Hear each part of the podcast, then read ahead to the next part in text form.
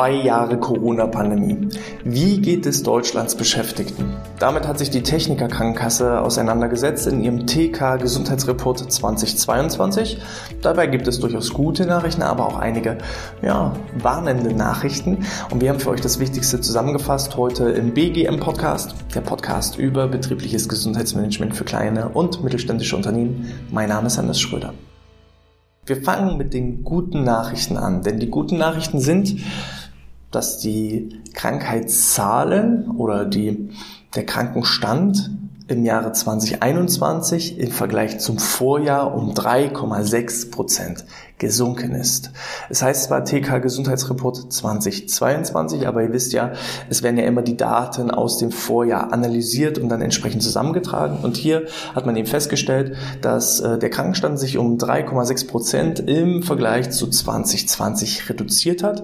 Das ergibt sich zum einen daraus, dass die Anzahl an AU-Fällen, also einzelne Krankheitsfälle, um 2,3 Prozent nach unten gegangen ist und auch die AU-Dauer je Fall um 1,3 Prozent nach unten gegangen ist. Also es gab weniger Krankheitsfälle und je Krankheitsfall sind auch weniger Tage entstanden, sodass in Summe 3,6 Prozent Reduktion im Vergleich zum Vorjahr entstanden sind. Soweit, so gut. Der TK Gesundheitsreport beschäftigt sich aber im Schwerpunkt mit dem Thema Corona und insbesondere mit dem Thema Long Covid. Von Long-Covid übrigens spricht man ähm, bei lang anhaltenden Beschwerden ab vier Wochen nach einer SARS-CoV-2-Infektion. Äh, die Beschwerden reichen dabei von Kopfschmerzen über Gliederschmerzen, Muskelschmerzen, extreme Müdigkeit, Atemnot, eingeschränkte Belastbarkeit. Und falls ihr mal den Begriff Post-Covid lesen solltet und fragt, was ist denn jetzt hier der Unterschied zwischen Long-Covid und Post-Covid? Post-Covid beschreibt das Krankheitsbild ab der zwölften Woche nach der ursprünglichen Corona-Infektion. Infektion. Jetzt ist es so, dass lediglich ein Prozent aller Corona-Infizierten mit Long-Covid-Symptomen zu kämpfen hat. Also von allen, die sich in 2020 mit Corona infiziert haben, hat die Technikerkrankenkasse mal geschaut, wie viele sind denn von Long-Covid betroffen. Und von allen, die 2020 eine Corona-Infektion hatten, ist nur ein Prozent, die 2021, also ein Jahr später, mit Long-Covid zu kämpfen haben. Könnte man jetzt sagen, hm, nur ein Prozent ist ja nicht viel. Das Problem ist, dass dieses eine Prozent der Krankheitsfälle ganz, ganz viele Krankheitstage nach sich ziehen. Allein bei der Technikerkrankenkasse sind 234.656 Fehltage entstanden. Nur bei der Technikerkrankenkasse im Jahre 2021 aufgrund von Long Covid zwei, fast 235.000 Fehltage. Und wenn man das jetzt nicht mal, ähm, also nicht auf die Technikerkrankenkasse bezieht, sondern auf alle Erwerbstätigen und auf Deutschland hochrechnet, dann äh, ist es so, dass in Deutschland in etwa, man kann das jetzt nicht genau sagen, weil jede Krankenkasse ihre eigenen Daten hat, ähm, aber Schätzungen zufolge sind 10 Millionen Fehltage nur aufgrund von Spätfolgen einer SARS-CoV-2-Infektion entstanden. So, und das ergibt sich eben im Schwerpunkt durch eine lang anhaltende Erkrankung. Denn äh, ein Betroffener von Long-Covid war im Durchschnitt, unabhängig davon, wie schwer der Verlauf ist, ob es ein leichter Verlauf war, ein schwerer Verlauf, ein mittlerer Verlauf, also selbst wenn derjenige symptomfrei fast durch die Corona-Infektion hindurchgekommen ist, heißt das noch lange nicht, dass er vor Long-Covid geschützt ist. Im Durchschnitt, diejenigen, die von Long-Covid betroffen sind, sind 105 Fehltage entstanden. Wenn man jetzt mal davon ausgeht, dass der klassische Arbeitsmonat irgendwie 20, 21, 22 Arbeitstage hat und davon dann über 100 Tage, 105 Tage Krankheit entstehen, dann waren diejenigen ja, fünf Monate außer Gefecht gesetzt, fast ein halbes Jahr. Jetzt kann man noch mal gucken, wie sieht es denn aus zwischen leichten Verlauf, mittleren und schweren Verlauf. Bei einem leichten Corona-Verlauf war es so, dass 90 Tage im Durchschnitt entstanden sind. Long-Covid. Trotzdem 90 Tage. Trotzdem, ja, viereinhalb Monate. Krankheit. Bei denjenigen, die zumindest mit einer Infektion im Krankenhaus behandelt werden mussten, also eine Art mittlerer Krankheitsverlauf, sind es bereits 168 Tage Krankschreibung.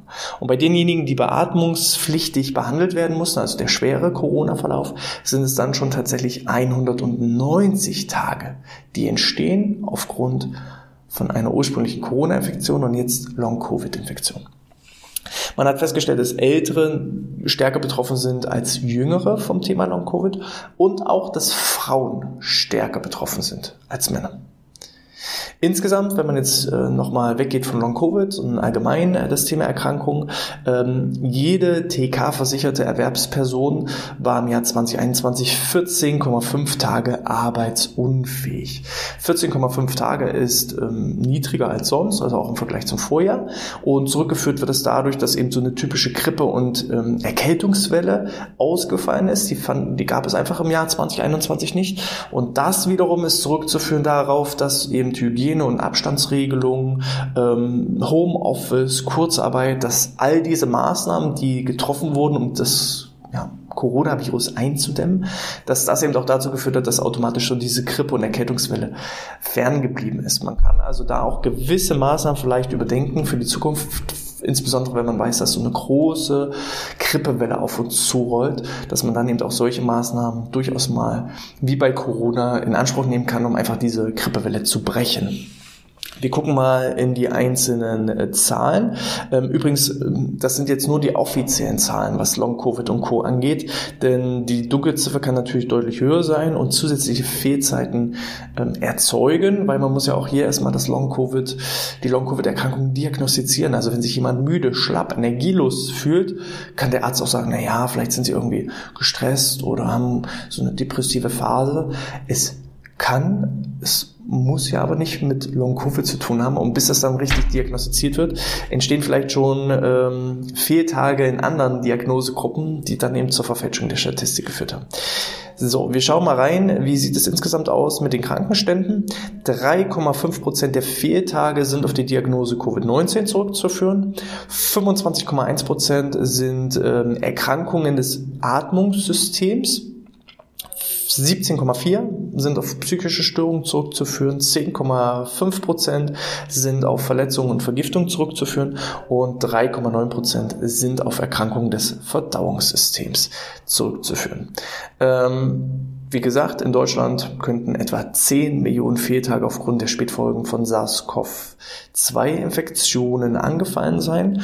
Ähm, insgesamt sind knapp 700 Millionen Fehltage innerhalb eines Jahres in Deutschland entstanden. Ja, das so viel dazu. Also, äh, was mache ich jetzt aus den Ergebnissen? Hm, es macht auf jeden Fall mal Sinn, reinzugucken, wer war denn mit einer Corona-Infektion im vergangenen Jahr ähm, infiziert, wer hat da Herausforderungen und Probleme gehabt? Gibt es da vielleicht auch Beschäftigte in meinem Unternehmen, die diese typischen Symptome wie Erschöpftheit, wie Müdigkeit, Abgeschlagenheit, Atemprobleme, einfach so diese ganz schnelle Erschöpfung, dass man sich richtig schlapp fühlt und gar keine Energie hat. Gibt es da vielleicht welche, sodass ich da auch sensibilisieren kann und vielleicht auch mal das Ganze überprüfen lassen kann, ob es denn Long-Covid ist? Dann äh, genauso kann ich auch mir schon ja, Schätzungen geben, habe ich ältere Beschäftigte, habe ich vielleicht auch noch ältere beschäftigte Frauen, dann, die eine schwere Corona-Infektion hatten, dann kann ich da fast oder nicht fast, da, da könnte man vielleicht auch schon mal so vorsichtig mit dem Blick darauf gehen, könnte es passieren, dass da eine Long-Covid-Erkrankung vorliegen könnte oder könnte sich da eine entwickeln. Und wenn die sich entwickelt, dann wie kann ich demjenigen unterstützen? Wie kann ich demjenigen helfen? Weil die Krankheitstage sind extrem hoch. Ich kenne selbst Betroffene, die eben mit Long-Covid zu tun haben. Und ja, was sind, was sind das so für Aussagen, die sie treffen?